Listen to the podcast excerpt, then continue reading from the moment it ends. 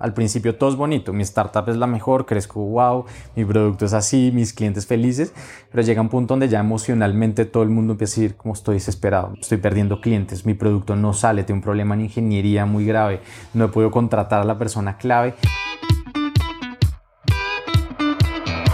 Hola, soy Alex Galvez y esto es Fundadores, el podcast donde me dedico a tener conversaciones con fundadores de startups latinoamericanas para deconstruir sus experiencias, su historia, sus errores y sus aciertos, y así encontrar los aprendizajes y herramientas que tú puedes aplicar en tu día a día. Bienvenido. En esta ocasión estoy con Julián Melo, fundador de Ubits, una startup de capacitación corporativa online para empresas. En la entrevista hablamos de sus emprendimientos previos, su paso por la aceleradora Y Combinator y los desafíos que ha tenido vender su producto en los diferentes países de Latinoamérica. Espero que disfrutes esta entrevista. Julián, bienvenido a Fundadores. Hola Alejandro, muchas gracias. Me gustaría empezar preguntándote cómo nace tu carrera como emprendedor. A ver, mi carrera como emprendedor, digamos que a mí siempre me gustaron los negocios desde chiquito, en el colegio trataba de vender cosas, etcétera, pero como emprendedor formalmente nace eh, cuando era profesor en un curso en la Universidad de los Andes, en ingeniería industrial. Yo dictaba un curso de emprendimiento Nunca he emprendido hasta la fecha, pero dictaba el curso, lo cual hoy en día no me hace mucho sentido. Y tenía un reto que le ponía a unos estudiantes eh, sobre ventas en, el proyecto que estaban desarrollando. Y una vez un estudiante le exigí mucho a un equipo y les dije, ustedes porque no han vendido nada, eh, vienen súper mal en su proyecto y me dijo, profesor, pero usted cuánto ha vendido en su vida? O háblenos de su emprendimiento, de su experiencia para poder pues, criticarnos y juzgarnos. Y al principio lo tomé mal porque era, lo tomé como una falta de respeto, pero la realidad era que tenía toda la razón. Y en ese momento empecé a reflexionar y dije, me gusta esto, además lo dicto, conozco mucho a la teoría, pues qué tan difícil es salir y hacerlo. Y hoy en día me doy cuenta que, que, no, que no se compara, que no tiene nada que ver, que la teoría es muy diferente a la realidad. Y cada, inclusive cada emprendimiento pues sigue sus propias reglas, y sus propias situaciones y es muy diferente quizás de todos los demás. Quizás son, son situaciones y caminos muy diferentes, pero la forma de aprender es en la práctica. ¿Y tu primer emprendimiento, eh, pacomer.com, cómo fue que nació? ¿Por qué te animaste por, por esa idea, por esa industria? Ok, justo fue en ese momento tenía un par de amigos ingenieros y estaba en ese momento la tendencia del boom de la comida saludable. Eso fue más o menos en el 2012 y mucha gente estaba cambiando sus hábitos para comer y creamos un modelo donde la gente pudiera pedir o armar su almuerzo por internet y pedirlo a domicilio, a su oficina. Vimos también que la gente ya no estaba saliendo tanto, no estaba saliendo tanto a almorzar, que quería aprovechar más el tiempo en la oficina o no tenía mucho tiempo, entonces pedir el almuerzo era ser clave, pero era importante, pero también pedir un almuerzo rico. Entonces creamos una plataforma eh, con una gran experiencia de usuario súper intuitiva, donde la gente pedía cuatro tipos de almuerzos, ensaladas, wraps, sándwiches y arroz al wok. Esa era la base, luego podía agregarle y arrastrar las verduras, arrastrar la carne o la proteína que quería ponerle, ah, las salsas, etc. Y al final jalaba como de un arbolito la fruta con la que querías que te prepararan tu jugo. Entonces también habían, tenemos alimentos orgánicos para veganos, que ese concepto no era tan fuerte en ese momento. De, todo además era ecológico desde el empaque, los cubiertos, todo era 100% reciclable. La botella en la que iba el jugo era una botella de vidrio, no, era, no, usamos, no usamos plástico o contaminación. Y fue bastante interesante. Y crecimos a un buen ritmo durante varios meses y llegó un punto donde nos quedamos sin fondos. En ese momento era muy, muy diferente digamos, el contexto que hay hoy, en día o el ecosistema de emprendimiento y no logramos conseguir inversionistas a tiempo y era fondeado con nuestros, nuestro, propio, nuestro propio dinero. Entonces tuvimos que cerrar.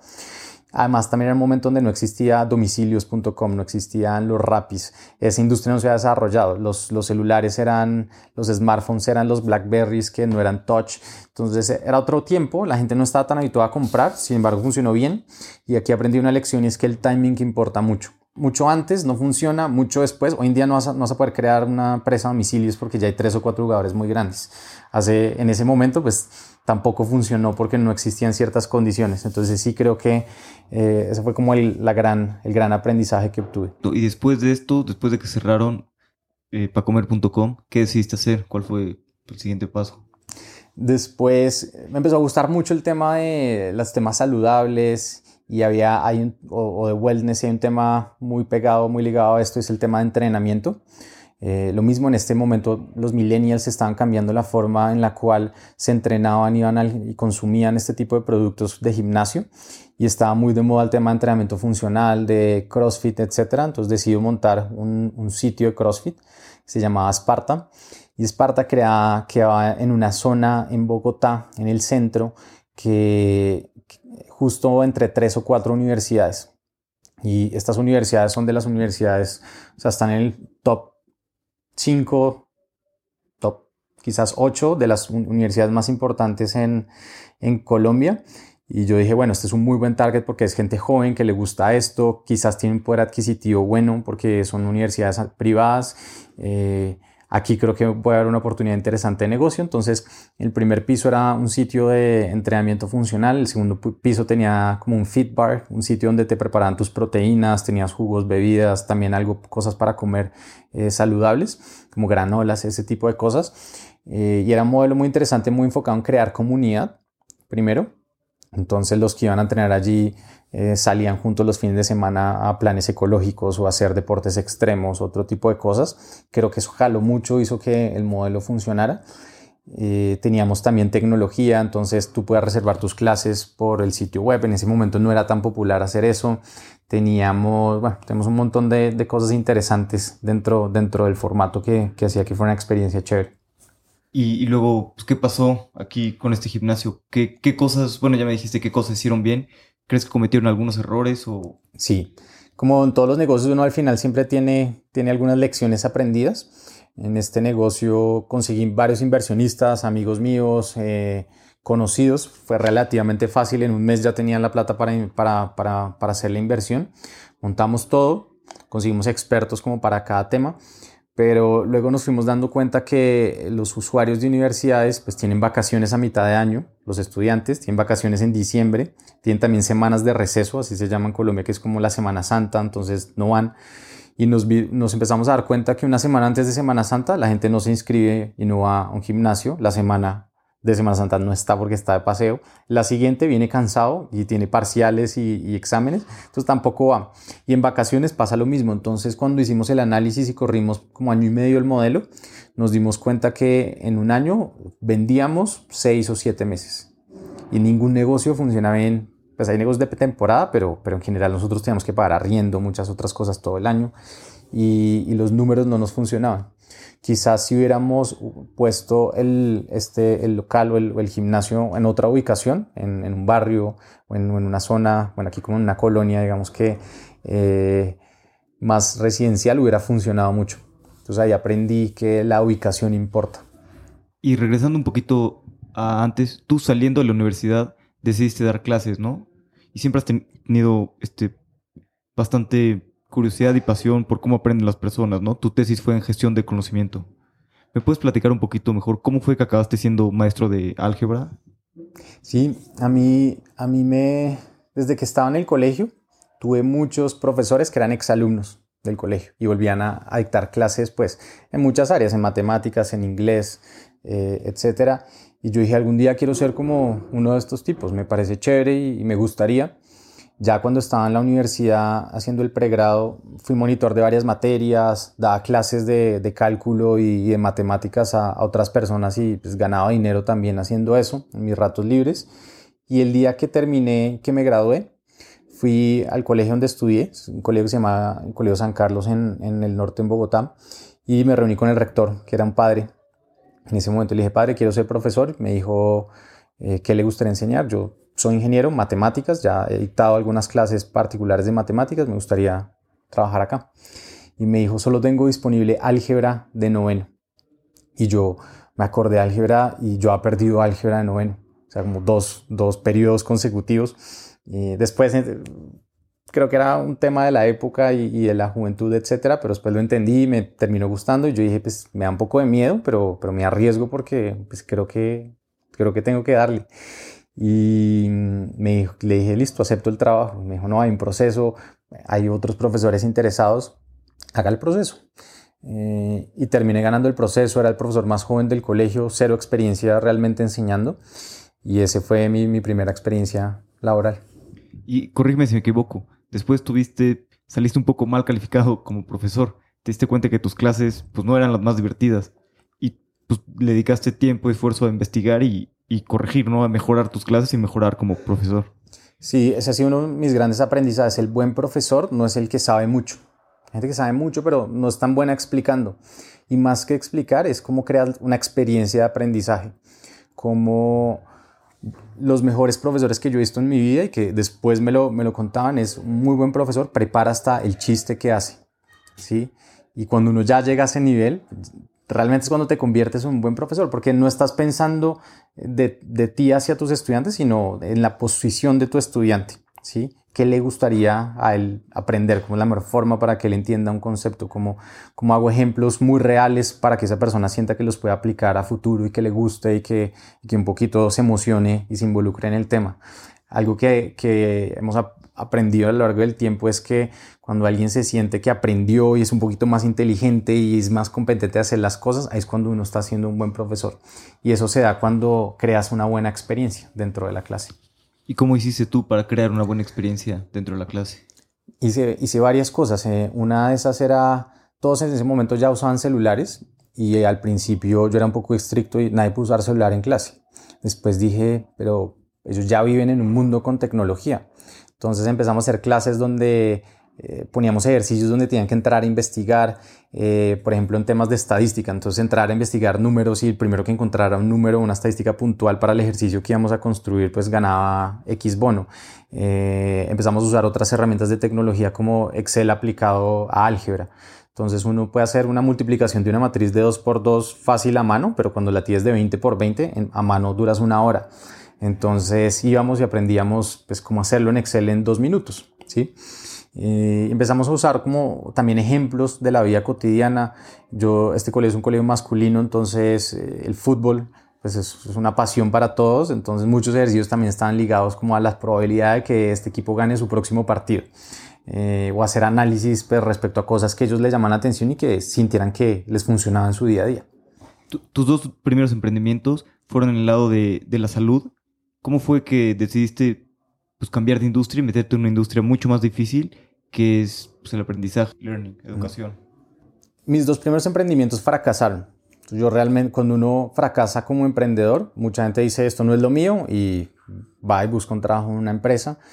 Y después del segundo me dio muy, muy duro porque perdimos mucho dinero de amigos cercanos, de, de, de mi red más cercana y míos propios. Y yo dije, quizás esto no es lo mío. O sea, y un momento donde un amigo me dijo, quizás usted no está haciendo algo donde realmente sienta mucha pasión. ¿sí? Usted siempre ha estado en temas de educación, ha enseñado. Quizás si reflexiona en eso puede encontrar algo muy interesante y empecé a leer, empecé a ver como otras dinámicas. Eh, durante un tiempo, bueno, monté una consultora que se llama Magnus y hicimos muchos proyectos eh, para diferentes empresas en, en, temas de ingeniería, sobre todo cómo eh, crear modelos de toma de decisiones, cómo hacer optimizaciones en, en, temas de logística, cómo diseñar planes de, de planeación estratégica, planes estratégicos en temas de tecnología para varias empresas empecé a aprender mucho más y me empecé a dar cuenta que eh, las compañías o la gente que está en la compañía pues no tiene un entrenamiento realmente bueno. ¿sí? Eh, son, uno sale de la universidad, uno cree que sabe mucho y realmente llega a la vida real y no sabes nada, entonces empieza a aprender desde cero, pero todo se vuelve muy aprender a partir de la experiencia, pero no hay un entrenamiento formal de ahí. Tú puedes hacer una maestría, pero el porcentaje de gente que tiene acceso a este tipo de educación es muy bajo, sobre todo, sobre todo en nuestros países. Entonces, ahí fue cuando dije que hay una oportunidad interesante, el tema de entrenamiento. Con mis experiencias en startups anteriores dije, creo que me gustaría algo más de tecnología. Eh, y aquí es donde, donde veo una oportunidad grande. ¿sí? Es el lifelong learning desde que te gradúas hasta que dejas de trabajar, son 40 años, donde tienes que estar aprendiendo, donde las carreras eh, cambian en 3, 4 años muy rápido y tú tienes que reinventarte como profesional. Y, y ahí fue donde vi una oportunidad interesante. Claro, creo que la pasión es fundamental, ¿no? Porque el camino del emprendimiento es muy difícil, los highs son muy highs y los lows son muy lows. Entonces, pues estás en una industria que te apasiona, es más fácil seguir adelante. Y ya, que decidiste que ibas a atacar esta industria y que ibas a hacer esto, ¿cuál fue el primer paso? Bueno, en ese momento yo conocí a mi socia, a Marta, y con Martica nos conocimos en, en una librería buscando un libro que solo existía en inglés en ese momento y queda una copia disponible en, la librería y pues fue la excusa perfecta para conversar, para empezar a hablar. Tiempo después yo le escribí por LinkedIn, fuimos por un café y empezamos a darnos cuenta que teníamos la misma pasión por educación. Marta en ese momento lideraba la expansión de una universidad online mexicana a Colombia, se llama CLEA, y conocía muy bien de tecnologías de aprendizaje, de plataformas, de educación virtual y yo pues había hecho una maestría en, estos temas, me apasionaba también, entonces dijimos, aquí va a haber algo interesante. Y nos enfocamos en, empresas y lo primero que pasó fue, tenía una amiga que era gerente de recursos humanos, ya en ese momento, y me dijo, queremos acá en una entidad financiera, me dijo, queremos hacer acá e-learning, eh, queremos implementar una plataforma, crear cursos y le dije, yo tengo una empresa de eso. Todavía no teníamos nada, nada resuelto, sabemos lo que queríamos y yo le dije, listo, yo te lo monto. Me dijo, mándame una propuesta. Entonces nos sentamos con Martica para crear una propuesta. Le íbamos a hacer el montaje de una plataforma de aprendizaje virtual, crearles ciertos cursos que necesitaban a la medida. Le mandamos la propuesta y nos llama a la medida nos dice, Julián, me encanta, quiero arrancar con ustedes. Y nosotros dijimos, vamos a volver millonarios. todo el mundo necesita esto, vender esto es muy fácil. Y después de decirme esto, me dice, pero el único problema que tengo es que no tengo dinero. Entonces estarían dispuestos a trabajar gratis un tiempo, yo vendo el proyecto internamente y después comenzamos. Y yo hablé con Martica y le dije, pues, ¿qué opinas? Y me dijo, pero nos van a pagar, vamos a trabajar gratis. Nos quedamos pensando y, y un montón de dijimos, bueno, ¿qué más tenemos para hacer en este momento? Dijimos, pues, nada, la verdad, nada, porque no teníamos más clientes, más, más oportunidades y dijimos, bueno, comencemos. Y ese fue nuestro primer cliente. Buenísimo. Y empezaron ahí a desarrollar el producto, ya tenían algo de producto desarrollado. Un poquito cómo fue esto no teníamos producto, todo lo que vimos era la oportunidad en ese momento era crear soluciones a la medida, plataformas y cursos según la necesidad de cada cliente y hacer bootstrap porque no teníamos plata para invertir. Entonces hicimos bootstrap durante los casi 3, 4 primeros años. Eh, fuimos creciendo 2X, 3X ventas año tras año, no eran volúmenes tan altos, pero veníamos creciendo, llegamos a tener un equipo casi de unas 25 personas en ese periodo alcanzamos a trabajar con unas 100 compañías, con más de 10 universidades y creamos todo tipo de formatos, desde animaciones, presentaciones interactivas, series web, eh, pues enfocadas a, temas en empresas. Hicimos cursos para universidades, hicimos cursos cortos, diplomados, maestrías online. Nos volvimos muy buenos haciendo cualquier tipo de entrenamiento y entendiendo cómo aprende un profesional en Latinoamérica. Y un poquito pues bueno, hablando de Ubit, en tus propias palabras, ¿qué es lo que hacen en Ubit? ¿Cómo definirías? Ok, aquí hay un punto de inflexión en, en la carrera de Ubit, y es que llega un punto a inicios de 2018 donde dijimos, estamos cansados de hacer desarrollo a la medida e-learning porque lo que creamos hoy ya solo es útil para este cliente y no sirve para nadie más y no podemos escalar al ritmo o a la velocidad que queremos y no podemos llegar a otros países, impactar más gente. Y dijimos, empezamos a, muchos clientes empezaron a decirnos si no teníamos ya cursos listos de ventas, de Excel, de liderazgo. Y creamos un prototipo, un mínimo producto viable, lo lanzamos, funcionó muy bien. Y dijimos creemos un producto eh, de suscripción donde las compañías paguen por tener acceso a los cursos. Eh, y ahí fue donde nace pues, la idea de lo que hoy en día tenemos en Ubits entonces dijimos, chévere, nos gusta esta idea. Empezamos a ver que compañías en Estados Unidos habían unas que estaban cogiendo mucha fuerza, eran ya muy grandes y hacían exactamente lo mismo. Dijimos, este es el camino.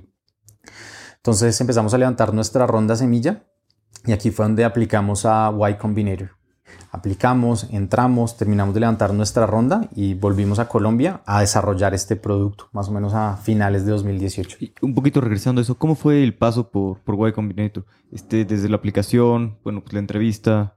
Bueno, Y sí es de, es de esas cosas que te cambian la vida. Este creo que fue el gran punto de inflexión en, en nuestras vidas como emprendedores. Cuando empezamos a, a pensar en aplicar, dijimos, no hay forma de que entremos. Empezamos a hacer cuentas, a investigar, entra como el menos del 1% de los que aplican, eso es como el índice de aceptación que tiene Harvard. Entonces dijimos, yo la verdad está un poco pesimista, yo dije, la verdad no creo, ¿sí?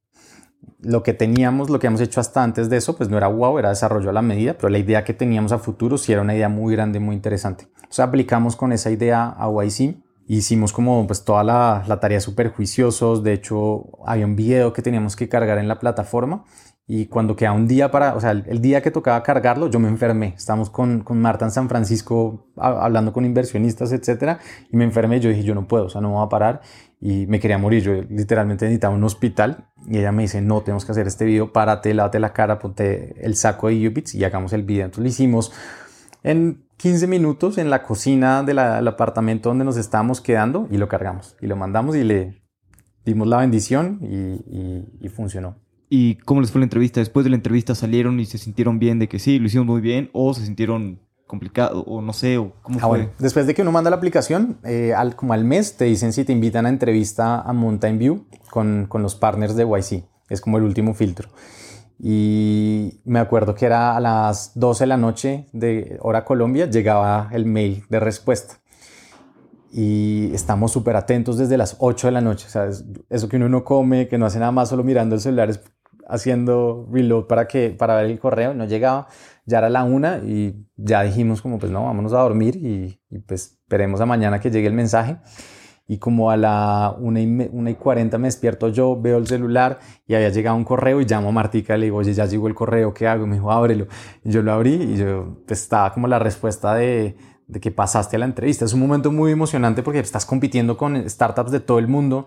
Había un blog donde mucha gente estaba haciendo comentarios sobre a qué momento mandaban si, si pasabas a entrevista o no, gente de todo el mundo, de Asia, de Europa, de Estados Unidos. Entonces era, era bastante emocionante. ¿Y en la entrevista cómo les fue? Ahora, en la entrevista la preparamos mucho. Yo al principio no creía hablé con un par de amigos y me dijeron, nada, quieren conocerlos como emprendedores, pero cuando ya hablé con personas que han pasado por YC, me dijeron, no, no funciona así, es una entrevista muy agresiva, 10 minutos, casi que unas 20 preguntas, muy rápidas, y tienes que tener claro A, B, C y D. Me hizo dos o tres preguntas y la verdad no sabía responder ninguna de esas dos o tres.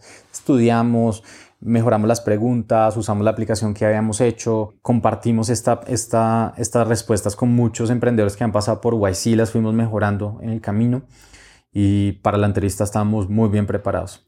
Mm, yo creo que nos fue bien, es tan rápido que uno al final no sabe cómo le fue, ni bien o mal, uno simplemente sale asustado, pero nosotros creímos que nos había, nos había ido bien. Y ya después nos devolvimos desde Mountain View a San Francisco y nos avisaban como 6, 7 de la tarde. En YC te, te aceptan con una llamada y te rechazan con un mail. O sea, si no pasas, un mail. Y nosotros íbamos en un bus, no teníamos datos en el celular y cogió la red de un Starbucks en el celular de Martica, en un Starbucks que hemos estado esos días. Y le entró eh, un mensaje. Y nosotros dijimos, no, pues nos rechazaron. Y yo le dije, ábrelo, ya estábamos un poco tristes. Y el, el mensaje decía, Marta Julián, soy Tim, que es un partner de, de YC, por favor llámenme, este es mi celular. Y nosotros dijimos, ¿qué, qué habrá pasado? Empezamos a poner nerviosos, de eso que empieza jalas la, la, como la, la cuerdita para que pare el bus. Y justo ahí es cuando, cuando el bus nunca para. No siempre pelea porque el bus para mucho, pero no paró como en 10 cuadras. Y salimos corriendo a buscar un sitio donde entrar. No nos cogía la señal. Y entramos en un restaurante de comida india. Y le pedimos a la mesera, por favor, préstanos tu celular, necesitamos hacer unas llamadas estos de vida o muerte. La mesera no entendía, entonces le dijimos, bueno, tráenos también un par de cervezas como para que no vea que le vamos a robar. Y llamamos y nos aceptaron. Era una llamada de aceptación. Y ya dentro de la aceleración, este, pues las cenas y todo, bueno, las otras personas del batch, ¿cómo fue un poquito aquí todo? Pues ver los demás emprendedores también súper ambiciosos, este, súper buenos equipos. Sí, la verdad es, es como las grandes ligas del emprendimiento. Ves emprendedores de todo el mundo, muy buenos además, con ideas que a uno no le hacen mucho sentido, pero con el tiempo uno dice, wow, estos tipos están adelantando 3, 4 años de, al futuro de, de las cosas que venían y una experiencia muy interesante. Eso nos, nos cambió la vida estar allá. El formato también es muy interesante porque compartes mucho, interactúas mucho, son casi 120 startups de todo el mundo interactuando, eso es muy interesante. Eh, y pasan cosas interesantes. Las cenas siempre llevan como emprendedores exitosos o gente muy interesante como uno de los fundadores de Airbnb nos dio, nos dio una charla en una de las cenas, luego el creador de Gmail varios emprendedores muy interesantes. Entonces como que solo hablar de emprendimiento con muchos emprendedores, entender sus problemas, sus frustraciones, porque llega un punto, al principio todo es bonito, mi startup es la mejor, crezco wow, mi producto es así, mis clientes felices, pero llega un punto donde ya emocionalmente todo el mundo empieza a decir como estoy desesperado, mi, no, estoy perdiendo clientes, mi producto no sale, tengo un problema en ingeniería muy grave, no he podido contratar a la persona clave y ahí es donde uno se da cuenta que todos vivimos los mismos problemas y, y eso es, termina, terminó convirtiéndose en grupo de apoyo para ti. ¿Y, qué aprendizajes tuvieron en YC? El, el, aprendizaje más grande que les haya dejado? En nuestro caso, cambiar el mindset. Nos cambió el chip y, te impregna de, otra velocidad. Nosotros en ese momento pensábamos, operamos en Bogotá, decíamos, abramos Medellín, abramos Barranquilla en Colombia, salimos de YC, abramos México, abramos Perú, abramos Chile, abramos toda Latinoamérica, como que quieres crear ya un producto global, quieres comerte el mundo, digamos que ese, esa mentalidad que lo puedes lograr, que lo puedes hacer y que tienes las capacidades para hacerlo, creo que fue para mí el mayor, el mayor logro, el mayor aprendizaje. Claro, totalmente. El mindset es, es importante y no es fácil pensar en, en, grande y tan en grande, ¿no? Como, como te enseñan en YC. Y hablando un poquito de los mentores, ¿tú cómo has hecho para conseguir mentores, apoyarte en mentores y toda esta parte?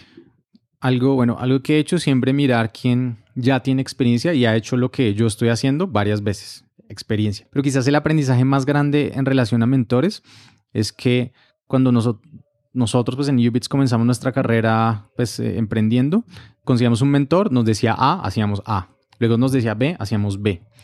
Y un momento donde un mentor nos dijo A y otro mentor nos dijo B y dijimos, ¿qué hacemos?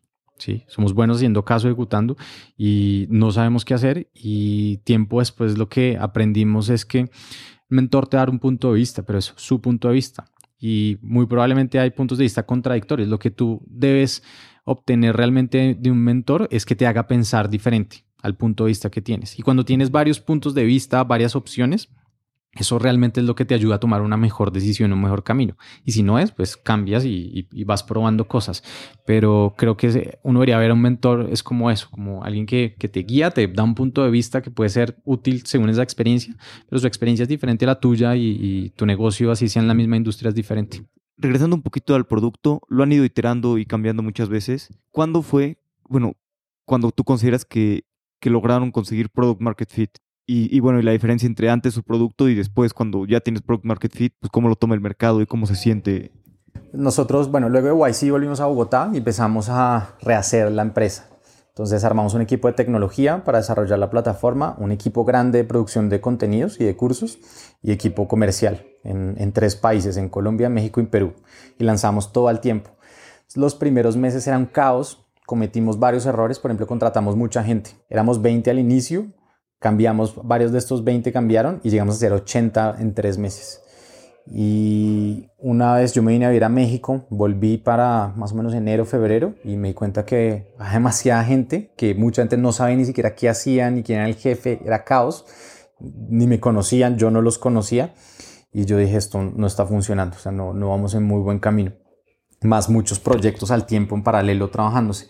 Entonces dijimos, realmente necesitamos un equipo más pequeño, eh, con ciertos conocimientos muy puntuales y ajustamos rápidamente. O sea, llegamos a ser después como un equipo de 40 casi, eh, muy enfocados y ya cada, con, cada uno con un plan muy estructurado y arrancamos, casi que desde ese momento eso cambió como toda la compañía, empezamos a, a generar revenue, a traer nuevos clientes y llegó un punto donde digamos como mediados del año pasado, donde ya empezamos a ver ingresos todos los meses entrando clientes, pero también empezamos a ver que los clientes que tenían el producto querían comprar más, entonces empezaban adquiriendo Ubits para la mitad de su equipo y ya querían llevarlo para todos, o nos recomendaban con una empresa hermana en el grupo, o nos recomendaban con la misma empresa en otro país. Y realmente fue donde empezamos a, darnos cuenta que tenemos product market fit, porque tú puedes vender mucho, pero eso no es product market fit. ¿sí? Si tienes un alto churn, no sirve de nada. Pero si ves que tu producto funciona bien, que lo quieren seguir consumiendo, que lo quieren para más personas, que te recomiendan, eh, creo que ese es el momento, el momento en que uno dice, aquí hay algo interesante, aquí lo estamos haciendo bien. Yo he escuchado que Product Market Fit es o lo tienes o no lo tienes. Y si no estás seguro si lo tienes, probablemente no lo tengas. Que es más bien como que el mercado te jala. ¿Tú cómo definirías Product Market Fit? Sí, yo creo que Product Market Fit es cuando tú dejas de hacer tanta presión y tanto esfuerzo desde el tema de ventas para meter tu producto y, y que el mercado ya te empiezas como a jalar y te empieza a pedir más cosas y te empieza, oye, quiero otros cursos, en nuestro caso, otros cursos, ahora quiero que eh, presentarte con esta persona, quiero venderle ahora toda la compañía o llevarlo a toda la compañía. Eh, y ese sentimiento, satisfacción de tus usuarios, ¿sí? donde empiezas a ver buena recurrencia de, tu plataforma, que realmente se empieza a usar mucho, o pues de tu producto, se empieza a usar mucho por los usuarios. Eh, yo pienso que es eso. En nuestro caso fue eso. Y las preocupaciones después empiezan a cambiar un poco. ¿sí? Ahora como crezco 10 veces esto que ya tengo. Ahora como soluciono problemas como técnicos que tengo que, que resolver porque tengo un software que ya apenas X meses y tiene que evolucionar para ser un software de talla mundial. Entonces, creo que es eso. Y hablando un poquito de, de su producto de Ubit, los cursos son muy pequeños. ¿Por qué decidieron hacer cursos tan pequeños? Nosotros ya llevamos muchos años de experiencia haciendo cursos, como te conté, hemos hecho más de 500 cursos a la medida y aprendimos cómo aprende un profesional en Latinoamérica inclusive cómo se comporta también muchas cosas. Si tú en día ves un periódico en Estados Unidos, eh, el Washington Post o cualquiera, son títulos cortos, pues pequeños, fotos pequeñas y mucho texto. En Latinoamérica son fotos enormes, copies pues, grandes y poquito texto. Eh, nos gusta leer, estudiar, aprender de a poquitos en pequeños contenidos. Entonces, eh, algo que vimos es que era el engagement y las tasas de terminación se disparaban cuando el contenido era más corto. Entonces hacemos videos que no duran más de 3, 4 minutos, después de eso viene una pequeña lectura que no dura más de dos páginas, luego un pequeño quiz de dos preguntas y eso lo que hace es que vayas aprendiendo de a pedacitos porque te doy un ejemplo, uno no aprende liderazgo viendo un curso, un diplomado de seis meses todos los días. ¿sí? 80, 90 horas. Uno aprende liderazgo aprendiendo una herramienta hoy, aplicándola en su vida real, luego volviendo, estudiando otro poquito, aplicándola, eh, y eso es lo que te permite adquirir el conocimiento cuando lo obtienes y lo aplicas. UBITS está diseñado en, cursos cortos que llamamos BITS, aprendes poco, ve y aplica, vuelve otra vez, aprendes otro poco, vuelve y aplica, pero garantizas también que terminas, porque cuando terminas, tu satisfacción aumenta considerablemente. Es como cuando juegas un videojuego que pasa el primer mundo y como que te sientes bien, te sientes chévere y motivado porque se despiertan ciertas, eh, ciertas endorfinas en el cerebro y te genera satisfacción y quieres seguir. Eso es lo que buscamos con Ubits, que la gente quiera seguir aprendiendo porque se siente... ¿Y, cuál es el curso más exitoso, el que más usa la gente? Varía ha cambiado desde que lanzamos mucho. Depende del país, depende de la industria. Ahí tuvimos un momento, un curso eh, en la Copa América el año pasado que lanzamos, se llamaba Fútbol y Trabajo en Equipo. El curso lo dictaba un comentarista deportivo y eh, hacía analogías de cosas que pasan en el deporte y en el fútbol y cómo se aplica también en tu vida diaria en una empresa, que pueden haber envidias, falta de comunicación, falta de liderazgo y cómo resolverla, pero haciendo ese tipo de analogías. Y dentro de su producto, ahorita, ¿qué consideras que es lo más importante, en lo que más te fijas desarrollando nuevos cursos? Hoy día el contenido es importante, pero es la tecnología atrás del contenido para mejorar el engagement. ¿A qué me refiero? Nosotros eh, hoy en día trabajamos en algoritmos de Machine Learning para que Ubits le recomiende el contenido adecuado a cada persona. Entonces, eh, supón tú que trabajas en México, una compañía de retail, en el área de mercadeo el entrenamiento que necesitas es muy diferente a alguien que trabaja en Perú, en una compañía de manufactura, en el área financiera. Entonces, la personalización de ese tipo de entrenamiento que me dé que me recomiende lo que yo necesito ver y tomar según mi nivel de carrera, mi experiencia y mis objetivos, eh, ahí, es donde, ahí es donde creemos que podemos cambiar realmente eh, el producto y mejorar mucho la experiencia de aprendizaje. Es un tema, tecnología, enfocado sobre todo en, inteligencia artificial. Dos, nosotros ya estamos consolidándonos en, estos mercados, en Colombia, en México, en Perú, pero ahora estamos pensando nivel Latinoamérica. Entonces, hoy en día, ¿cómo entramos a Brasil? Que es un mercado bien diferente al, pues, al latino habla hispana porque esté cerca, muchos me han dicho porque esté cerca no quiere decir que sea parecido, sino casi que es otro continente.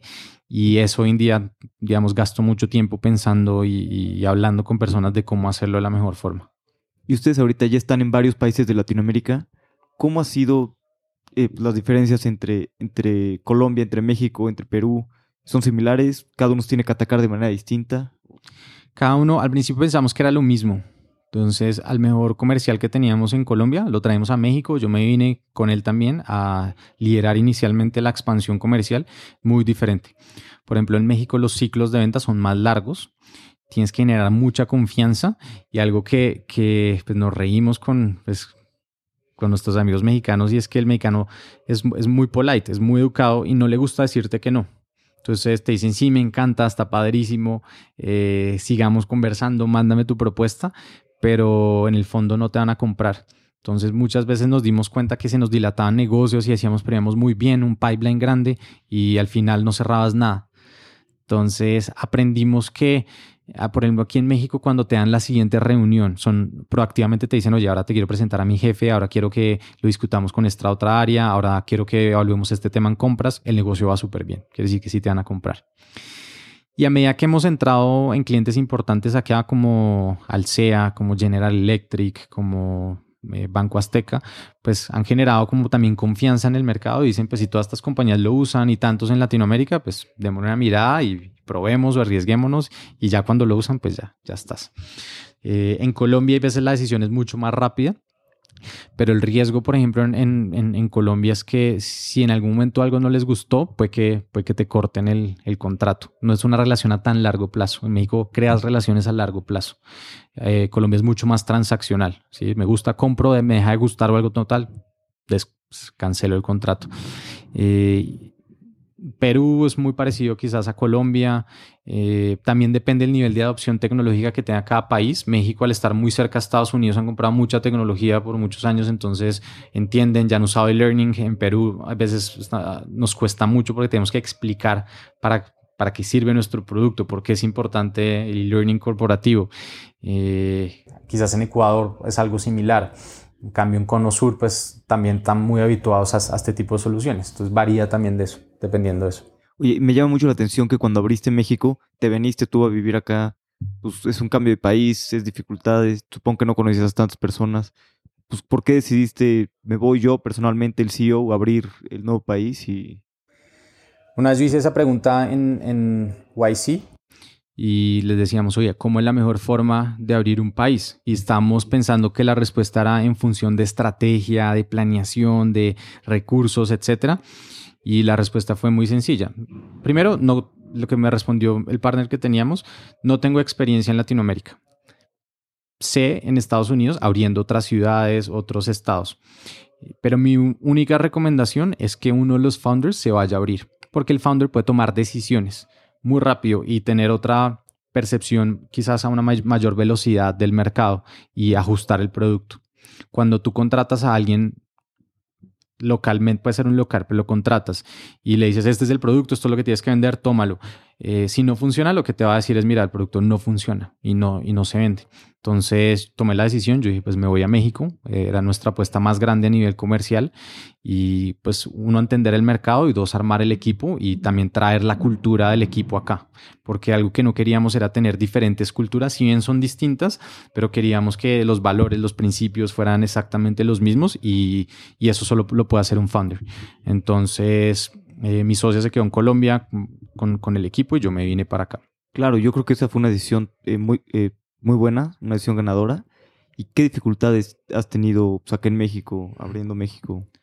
Al principio lo que te contaba, no vendíamos y cuando un momento que nos dimos cuenta y tuvimos una conversación con alguien y nos dijo, con el pricing que tienes no vas a vender. Para que vendamos tienes que triplicar el pricing. Si yo hubiera estado en Colombia, a mí me dicen, tenemos que triplicar el pricing, le digo, estás loco, o sea, no hay forma, si ni así nos están comprando, no hay forma, pero ya estando acá viviéndole, pues experimentamos, triplicamos el pricing y funcionó, ¿sí? Y empezamos a vender. Y, y, ahí como que también aprendimos y es que como la percepción de la calidad importa y está hay veces, muchas veces asociada al precio y si es que el precio es muy bajito, quizás no, no estoy tan cómodo con que, con que sea tan bajo y no me genera tanta confianza. Eh, ese fue uno de los aprendizajes más rápidos que ejecutamos y que nos cambió, nos cambió el resultado rápidamente. ¿Y qué sigue para Ubits? ¿Cuáles son los planes para los siguientes años? Ok, este año tenemos planeado entrar también en Chile. Un día nosotros tenemos clientes que el headquarter o el origen está en Chile y los operamos en, en, otros países. Entonces, eso va a ser como una entrada rápida a este mercado para tener cuatro o cinco clientes grandes allá y aperturar. Eh, nosotros también vendemos en otros lugares como en Centroamérica, en Ecuador, etcétera. Entonces, nuestro foco para el próximo año va a ser Brasil. eh, queremos entrar y, consolidarnos en este mercado. Eso a nivel comercial, a nivel de producto, eh, desde tecnología, crear nuevos features y, y, mejorar sobre todo la experiencia por medio de tecnología, personalización por medio de tecnología a cada persona, lo que te comentaba ahorita.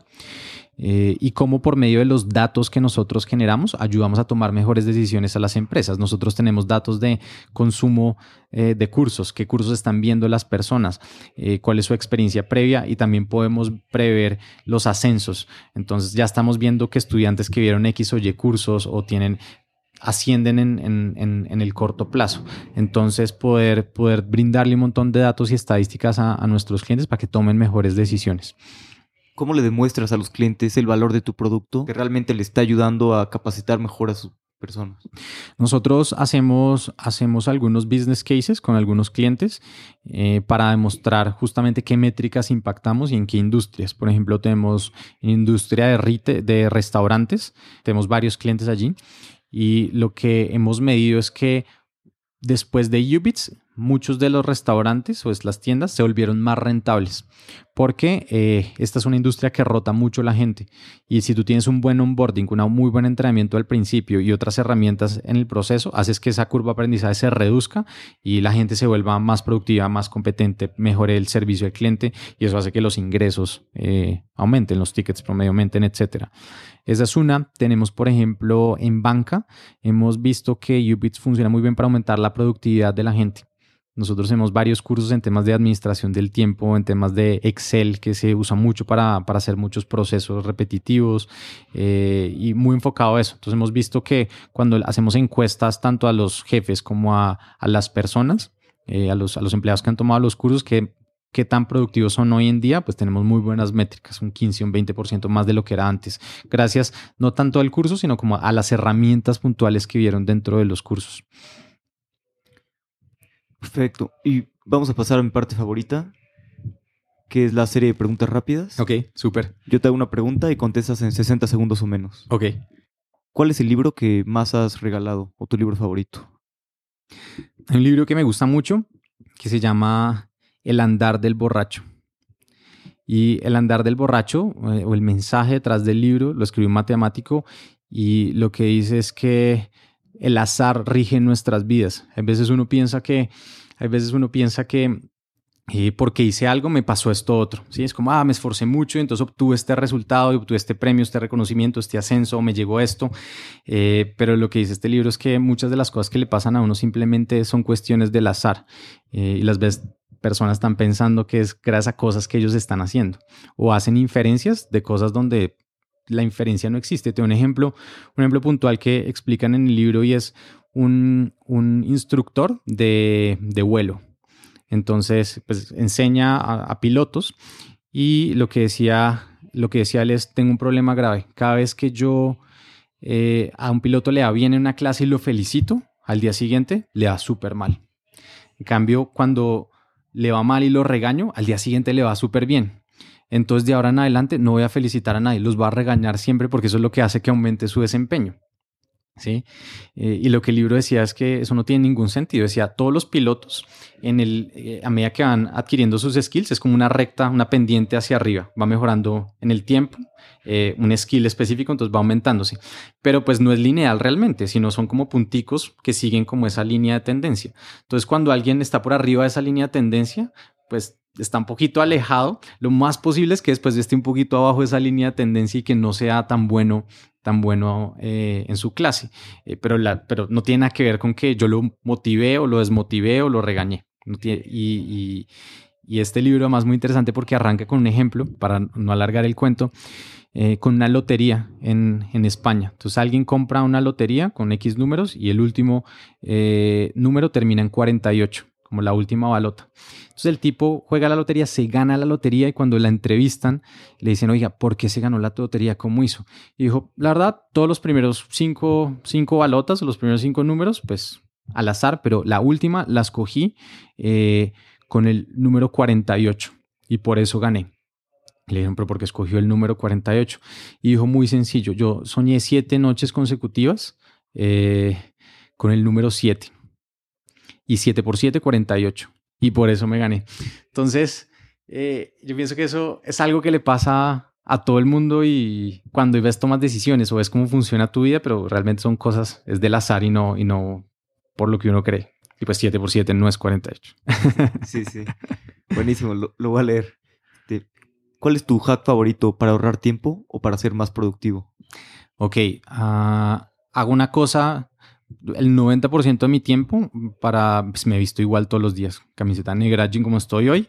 Cuando tengo que ir a reuniones con clientes corporativos, pues sí, ya me voy, me voy diferente, pero eso me ayuda a ahorrar mucho tiempo, sobre todo en las mañanas. Creo que en las mañanas ahorro mucho tiempo para, para arrancar a trabajar. Algo que he empezado a hacer últimamente, eh, que me copié Bill Gates, y es tener una semana para pensar cada X tiempo. Es como te desconectas eh, de tu día a día y no piensas eh, como in the business, sino on the business. Como que te sales un poco y esas ideas que tienes, lees, eh, quizás hablas con, con, ciertos advisors, etcétera, eh, y, puedes llegar mucho más fresco a ver cosas que antes no estabas viendo y que tu equipo tampoco está viendo. Y eso me ha ayudado como para acelerar muchas cosas y, y muchos procesos. ¿Cuál es tu startup o producto favorito que creas que es una unfair advantage? Ok, hay una startup a mí que me encanta, ya no es tan startup, es una compañía muy grande que es HubSpot.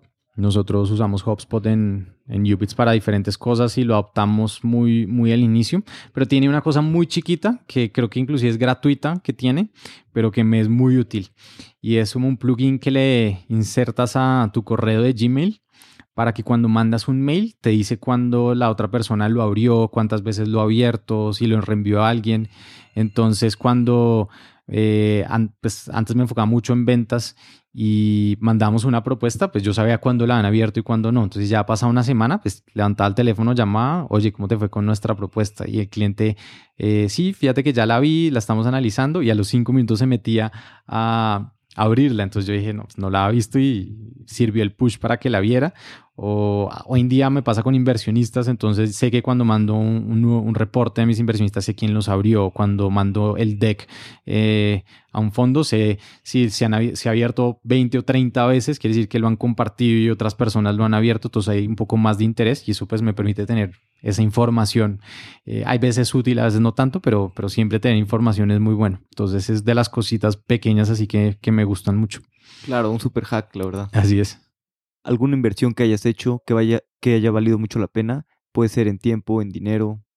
Una inversión que haya hecho, bueno, hace, hace, hace, la semana pasada estuve tomando un curso eh, en Harvard. Los, cursos son caros, etcétera, pero, pero me cambió la vida para pensar en, temas de, de, liderazgo, un curso enfocado en liderazgo. Creo que siempre que uno invierte en educación y es útil para lo que estás haciendo, etcétera, la inversión vale la pena mucho y hoy en día, hoy en día lo siento así. Y quizás una segunda es haber eh, decidido ser emprendedor. Sí, porque es una inversión en tiempo, eh, también obviamente en dinero, en recursos, sacrificas muchas cosas eh, con tus amigos, con tu familia, etcétera, y, y pues al final del día, después de cierto tiempo, empiezas a ver los resultados. ¿Hay alguna opinión que tengas que poca gente comparta? Pienso que un poco conectada con la del libro que te comenté, la gente cree muchas veces que las cosas que le pasan es porque se las ha merecido, porque las ha trabajado, pero la realidad es que muchas cosas en la vida pasan por azar, por, por suerte, digámoslo así. Eh, hay gente que dice que es por el destino o porque, no sé, fui a rezar a la iglesia, pero, pero no necesariamente. ¿Hay algún punto de inflexión en tu vida que haya cambiado la forma en la que piensas? Había, una vez tuve un jefe, como al principio, que era también un profesor, y me, cuando estaba haciendo la maestría tenía que trabajar para un profesor. Eh, y me explotaba. Yo decía, me está haciendo, me hace de verdad trabajar mucho y le entrega. Y a medida que yo más me esforzaba para entregar más cosas, como casos de estudio, exámenes, evaluaciones, ayudarlo en clases, etcétera, me daba más trabajo.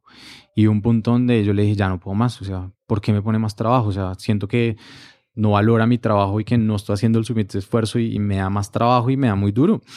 Y, él me dijo, la respuesta fue muy interesante, al buen trabajador eh, se le da más trabajo, porque esa es la forma en que la persona realmente crece y, se, vuelve, se vuelve mejor. Entonces, si en una empresa hay una estructura organizacional y tú quieres ser gerente, la forma para que realmente te vuelvas gerente es cuando ya estás gerenciando, o sea, cuando ya estás empoderado, cuando ya realmente eres líder, cuando ya actúas como un gerente. Y cuando estás haciendo eso, pues ya eres considerado pues un gerente y, el ascenso no, no, es para que hagas eso, sino es para que sigas haciendo lo que ya vienes haciendo, pero es el reconocimiento de que ya estás ahí. Eh, y ese, ese concepto como de meritocracia en muchas cosas, eh, creo que me ha cambiado mucho en la forma en la cual hoy armo equipos, como contrato, como también me veo a mí mismo dentro del rol que estoy haciendo. ¿Qué consejo le darías a un emprendedor que esté empezando o que vaya a empezar? Dos cosas. La primera que emprender realmente no es cool. O sea, la vida de un emprendedor no es cool. Uno hay veces se sienta con amigos y dice, no, pues viaja, viaja un montón, eh, que levanta rondas de, de, capital, que además, bueno, sales en un periódico, en un medio de prensa y, y eso yo pienso que hace parte del proceso pero por detrás tienes frustraciones, tienes problemas, tienes que despedir a, gente que crees que es buena pero que no están funcionando en tu equipo, tienes que tomar decisiones difíciles y sacrificar lo que te decía ahorita, tiempo con tus amigos, con tu familia, con tu novio, esposa, etc. Y eso no es fácil, ¿sí? Eh, entonces, la, la, recomendación es que hay que estar preparado para eso, que tener mucha cabeza, mucha inteligencia emocional para los ups, los downs que pasan todo el tiempo, pues estar listo para eso. Y lo segundo, tener un muy buen socio. Pienso que es de las mejor, la, la, cosa más importante que uno tiene que elegir es escoger un buen socio. Porque ese socio es el que en el momento en que estás arriba y sacas pecho te dice, oye, no, ven, bájate un poquito y sé un poquito más humilde.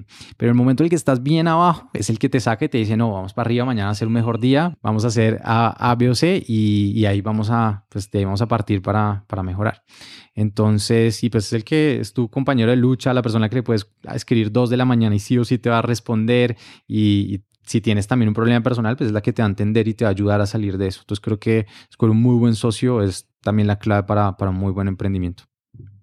Julián, muchas gracias por tu tiempo. El tiempo es lo más valioso que tenemos. Siempre podemos hacer más dinero, pero no más tiempo. A ti, Alejandro, muchas gracias.